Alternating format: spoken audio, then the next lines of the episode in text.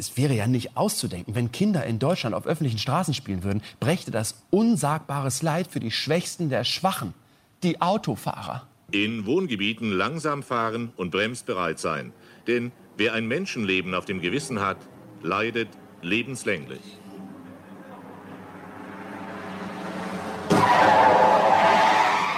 So gesehen vor kurzem in einem Erklärvideo aus den 1970er Jahren, das Jan Böhmermann im ZDF-Magazin präsentiert hat. Und man sieht hier, wie ein Auto ein Kind, also kein echtes Kind, sondern eine Puppe umfährt und man merkt am Ton des Sprechers, dass eigentlich der Autofahrer hier im Mittelpunkt steht und nicht das Kind. Das ist ja schon bemerkenswert eigentlich, aber es sagt auch viel über uns als Mobilitätsgesellschaft aus und über die Rolle, die das Auto und Autofahrerinnen und Fahrer darin spielen. Und genau darum soll es bei uns heute gehen. Was eigentlich das Auto mit unserer Vorstellung von individueller Freiheit zu tun hat.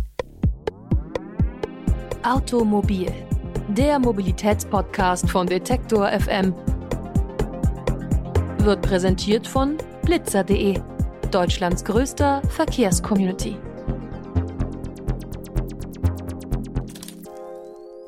Und damit herzlich willkommen zu einer neuen Ausgabe von Automobil, dem Mobilitätspodcast von Detektor FM. Und ja, selbst im Namen unseres Podcasts merkt man das ja noch, wie sehr zentral das Auto eigentlich in unserer Vorstellung von Mobilität verankert ist. Dass das aber auch eigentlich anders sein könnte, beziehungsweise auch mal anders war, das besprechen wir heute mit dem Schweizer Journalisten und Klimaaktivisten Marcel Hengi. Der hat sich in den letzten Jahren auch politisch sehr viel vor getan, um zum Beispiel die Schweiz dazu zu verpflichten, Klimaziele einzuhalten. Und er hat auch interessante Texte über die Geschichte des Autos und des Individualverkehrs geschrieben und über die Vorstellung, die wir eigentlich von Freiheit haben, individueller Freiheit.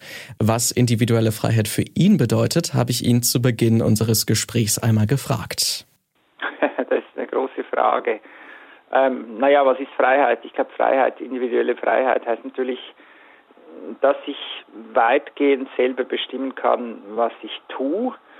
Und da gibt es ja eine ganz große Tradition von verschiedenen Freiheitsvorstellungen in der politischen Philosophie.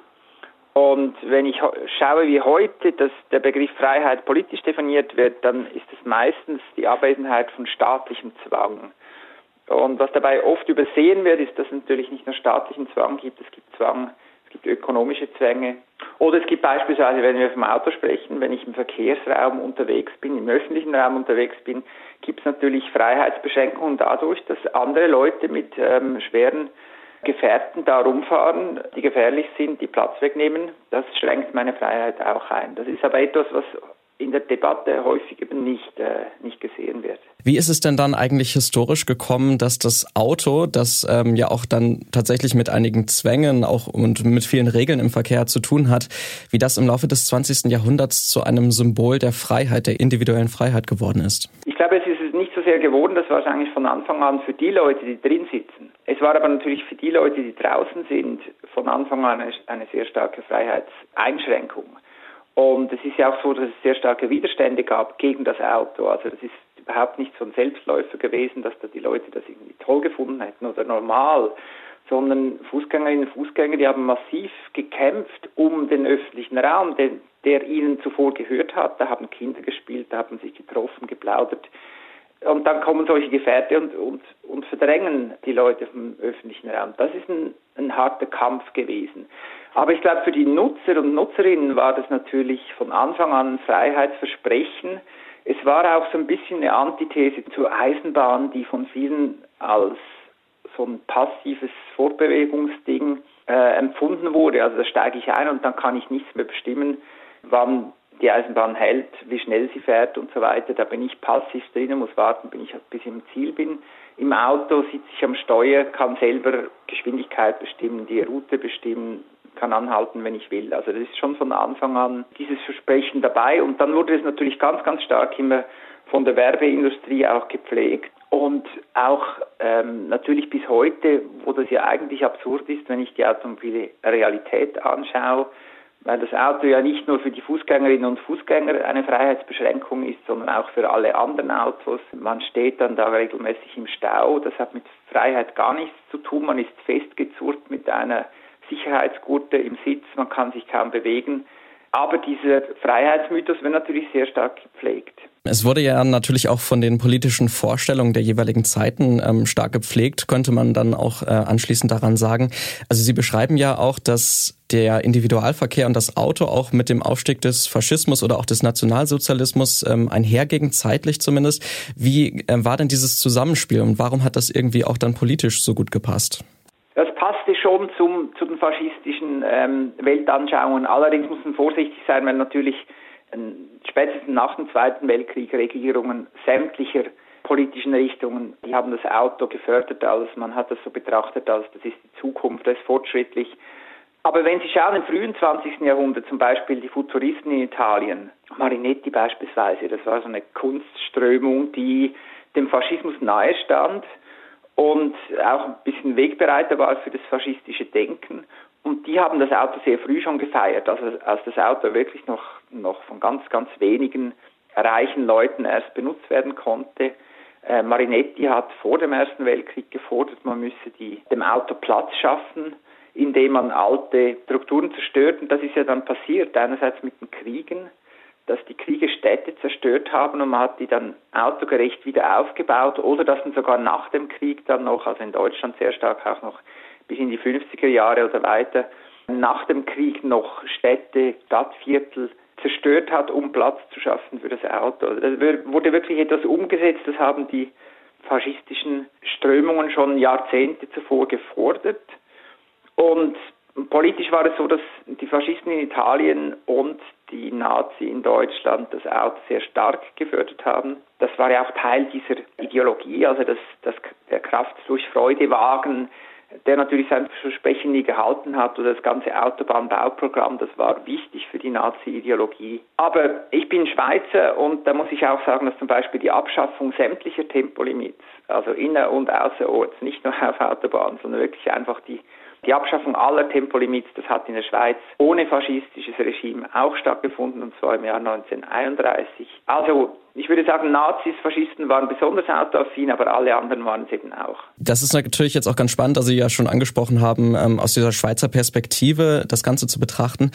Wenn Sie jetzt so auf Deutschland schauen, Deutschland ja auch immer in dieser Wahrnehmung als Autoland vielleicht ähm, aufgrund der Tatsache, dass die Wirtschaft auch sehr daran hängt, auch an dem Verbrennungsmotor, äh, wird in Deutschland das Auto noch einmal anders wahrgenommen als in anderen europäischen Ländern? Ich glaube schon. Also ähm, wenn ich schaue, ich habe kürzlich zum Beispiel das Rezo-Video geschaut oder Böhmermanns äh, Sendung.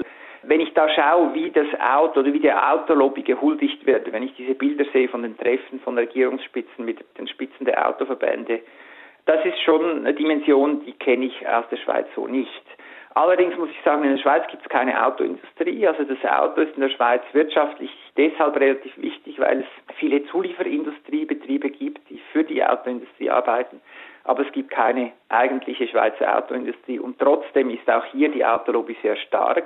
Das ist auch verblüffend, dass es in, dass in Deutschland noch stärker ist, im Land halt von, von den ganzen Automarken, Mercedes, BMW, was weiß ich, all die wichtigen Unternehmen, die starken und einflussreichen Unternehmen, das ist eigentlich, eigentlich logisch. Ich finde es fast erstaunlicher, dass in der Schweiz als ein Land ohne Autoindustrie diese Lobby auch so stark ist. Nun haben wir halt über viele Jahrzehnte, wie wir das jetzt ja festgestellt haben, diese Vorstellung in Europa, dass ähm, das Auto Teil der individuellen Freiheit ist und ähm, dass es ein wesentlicher Teil der Freiheit für viele Leute ist.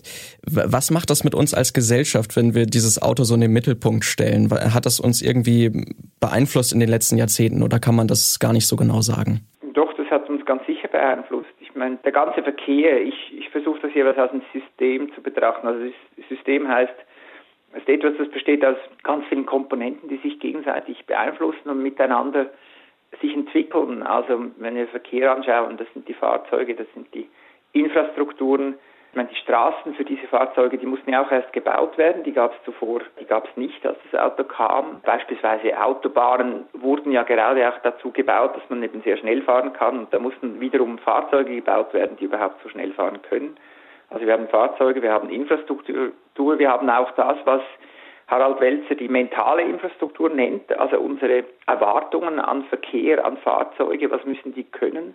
Und das hat uns natürlich schon verändert. Also wir haben heute Mobilitätsvorstellungen, die sind sehr anders, als die noch vor ein paar Jahrzehnten waren. Äh, beispielsweise, dass man halt so einfach schnell mal 100 Kilometer pro Tag pendelt vom, vom Wohnort zum, zum Arbeitsort. Solche Dinge und dass man das als normal betrachtet, dass man das auch als Anspruch betrachtet. Und was mir selber als Verkehrsnutzer auffällt, also ich bin Verkehrsnutzer, der nicht Auto fährt, aber natürlich Verkehrsnutzer ist, das ist auch so diese Vorstellung, dass, dass viele Autofahrer und Autofahrerinnen überzeugt sind, dass sie gewissermaßen die, die richtigen Verkehrsteilnehmer sind. Das äußert sich einerseits in der Sprache, also man nennt dann Städte, wo Autos verboten sind, nennt man autofreie, nee, die nennt man eben nicht autofrei, die nennt man verkehrsfreie Innenstädte, als ob es da nicht ganz viel Fuß- und Fahrradverkehr gäbe. Also sprachlich, aber ich merke es natürlich auch im Verhalten, also wie die Autofahrerinnen und Autofahrer eben so fahren, dass sie äh, mich als Radfahrer oder als Fußgänger eigentlich als so ein lästiges Nebending betrachten. Und das ist in der Mentalität schon stark drin, das ist auch in der Rechtspraxis so drin. Die Rechtspraxis hat sich klar verschoben. Früher war das äh, vor dem Zweiten Weltkrieg klar, wenn es einen Unfall kommt zwischen Auto und Fußgänger, dann ist das Auto schuld, weil der Fußgänger hat das Auto ja nicht bedroht. Das ist heute ganz anders. Heute heißt es ja, der Fußgänger hat die Straße unvermittelt betreten, der hat sich selber gefährdet. Ja, das hat schon sehr viel verändert. Nun lassen Sie uns doch noch mal versuchen, einen, einen, positiven Ausblick zu wagen ein bisschen. Sie haben das ja auch selbst in Ihren Texten angesprochen, dass es einige Städte zum Beispiel gibt in vielen Ländern, äh, die schon neue Konzepte entwickelt haben, wo das Auto vielleicht auch nicht mehr im Mittelpunkt steht. Curitiba in Brasilien sprechen Sie an oder auch die europäischen Städte Kopenhagen oder Barcelona. Ähm, wie kann man denn eine Stadt autofrei gestalten und trotzdem ähm, für ja, ausreichende Mobilität sorgen? Ich glaube, es geht ganz gut. Also es wird sogar, man, die Menschen werden mobiler, wenn man das Auto verbannt. Und es kann sehr schnell gehen. Wir sehen das im Moment gerade in Paris. Da hat die Bürgermeisterin Anne Hidalgo ihren Wahlkampf, die war schon im Amt und sie hat dann die Wiederwahl damit gewonnen, dass sie versprochen hat, die, die Zahl der Autos massiv zu reduzieren. Das tut sie jetzt und das geht sehr schnell. Und sobald man Platz schafft, tauchen auch die Fahrräder und die Fußgänger auf, die kommen wie wenn die gewartet hätten darauf. Und die Stadt, die, die verändert sich sehr schnell. Und was Paris macht, das haben ganz viele Städte in Frankreich auch schon gemacht in den letzten Jahrzehnten. Grenoble war so eine Pionierstadt in dieser Hinsicht. Man kann das, und es gibt auch Beispiele, wo das unfreiwillig noch schneller passiert ist, wenn zum Beispiel in Wien ist in den 80er Jahren eine ganz wichtige Brücke über die Donau eingestürzt. Und von einem Tag auf, die anderen, auf den anderen konnte die nicht mehr genutzt werden. Und das ist nicht so, dass der Verkehr dann einfach andere Wege suchen musste, sondern der, also der Motorverkehr, der hat sich dann sehr schnell nachher reduziert. Es ist so, dass wir haben die Tendenz, wenn der Verkehr schneller wird, dann werden die Wege länger. Also dann dann verschwinden zum Beispiel Läden, weil sie nicht mehr mithalten können mit der Konkurrenz, die weiter draußen billigeres Land hat. Die, die Arbeitswege werden länger. Und dieser Prozess lässt sich umkehren. Wenn man wieder verlangsamt, dann werden die Wege auch wieder kürzer. Das sieht man erfahrungsgemäß. Und wenn ich das Auto aus dem Verkehrssystem verbanne, dann wird eigentlich ein, ein Raum fast automatisch wieder Fußgänger- und Fahrradgerechter. Also das heißt, er passt sich der Geschwindigkeit der Menschen an, wie die sich eben fortbewegen. Und wenn ich die reduziere, dann werden die Wege kürzer. Also eine Zukunft mit Mobilität ohne Auto im Zentrum ist also möglich. Eine Abschlussfrage noch. Ähm, glauben Sie, dass das Auto im Verkehr der Zukunft, wenn er wirklich so kommt, wie wir das jetzt vielleicht auch ähm, uns ausmalen können, dass das Auto überhaupt noch eine Rolle spielen wird? Ich bin jetzt mal ganz optimistisch, aus meiner Sicht optimistisch. Für andere wäre das ein Horrorszenario, aber ich behaupte mal, das Auto wird es nicht mehr geben in Zukunft. Wobei, ähm, also was es sicher geben wird, ist motorisierte Fahrzeuge. Aber das, was wir heute unter Auto verstehen, wenn wir den Begriff Auto hören, denken wir an anderthalb, zwei Tonnen schwere Gefährte, die die Fähigkeit haben, ähm, mit, mit 150 und mehr Stundenkilometern rumzurasen, die irgendwie zwischen 150 und 500 PS haben und so weiter. Ähm, und ich bin jetzt mal so optimistisch zu behaupten, dass wir das in Zukunft nicht mehr geben. Das wird nicht mehr toleriert werden. Es wird weiterhin motorisierte Fahrzeuge geben, aber die werden so sein, dass wir die aus heutiger Sicht nicht mehr Auto nennen würden. Das werden kleinere Fahrzeuge sein, äh, wendigere Fahrzeuge. Man wird die nicht unbedingt besitzen, als Einzelperson, sondern da gibt es dann halt äh, Verbunde, wo man gemeinsam verschiedene Fahrzeuge hat. Man nimmt sich dann das, was für den Zweck gerade passt. Das können dann auch Lastenfahrräder sein. Die können zwei, die können drei, die können vier Räder haben. Aber das, was wir heute unter dem Begriff Auto verstehen, bin ich jetzt mal ganz optimistisch, das wird verschwinden.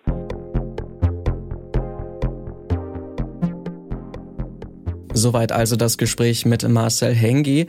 Wenn ihr noch einmal einige von seinen Texten nachlesen wollt, haben wir die verlinkt in unserem Online-Artikel. Den findet ihr auf detektor.fm. Nächste Woche melden wir uns wieder mit einer neuen Ausgabe von Automobil.